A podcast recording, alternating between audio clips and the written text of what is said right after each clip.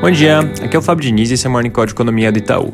Começando pela Europa, tanto no Reino Unido quanto na Holanda, o número de novos casos parece ter atingido um pico, não vem tendo aumento em hospitalizações apesar de toda a preocupação relacionada à variante Delta, que acaba trazendo bastante alívio e inclusive corrobora a nossa visão de que toda essa questão relacionada à Delta não deve impedir a recuperação econômica dos países europeus. Nos Estados Unidos, a tendência que a gente tem comentado vem se mantendo, com um aumento no número de novos casos e alguma alta em hospitalizações, principalmente em estados que vacinaram proporcionalmente menos. Importante acompanhar como essa tendência evolui nas próximas semanas. No Brasil, o noticiário do dia não traz nada muito novo. Do lado político, aquela reunião que ia ter ontem entre o presidente Bolsonaro e o senador Ciro Nogueira, que é quem deve assumir o Ministério da Casa Civil em breve, acabou sendo adiada para hoje. Então, ao longo do dia, a gente deve ter mais detalhes sobre esse tema.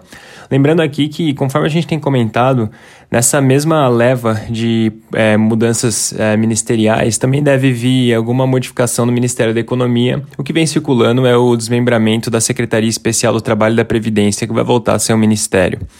Ainda do lado político, na semana passada a gente comentou de uma série de ruídos associados ao fundo eleitoral. Só recapitulando aqui, basicamente a lei de diretrizes orçamentárias que foi aprovada antes do recesso parlamentar trouxe um aumento de 2 para 5,7 bilhões pro, é, de recursos destinados ao orçamento do fundo eleitoral. E de lá para cá isso acabou gerando algum desentendimento entre membros do governo e do legislativo.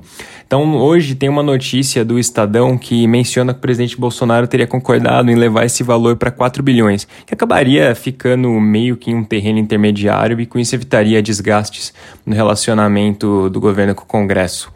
Mudando um pouco de assunto, tem uma notícia mencionando que o Ministério da Saúde deve reduzir o intervalo entre a primeira e a segunda dose da vacina da Pfizer. Só recapitulando aqui, no Brasil tem se adotado um intervalo de três meses entre a primeira e a segunda dose, que é diferente do que tem sido feito em outros países. A ideia é reduzir esse intervalo para 21 dias, que teria como objetivo conter o avanço da, da variante Delta, dado que a proteção com apenas uma, uma dose não é tão alta para a Delta. Ela é bem satisfatória para as variantes que se tinha até então, mas no caso da Delta, tem um aumento substancial de, de proteção quando você tem a vacinação com a segunda dose também.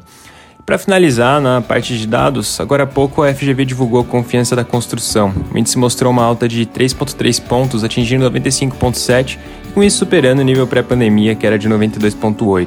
Lembrando aqui que nos próximos dias a FGV vai divulgar a confiança para os demais setores também. É isso por hoje, um bom dia.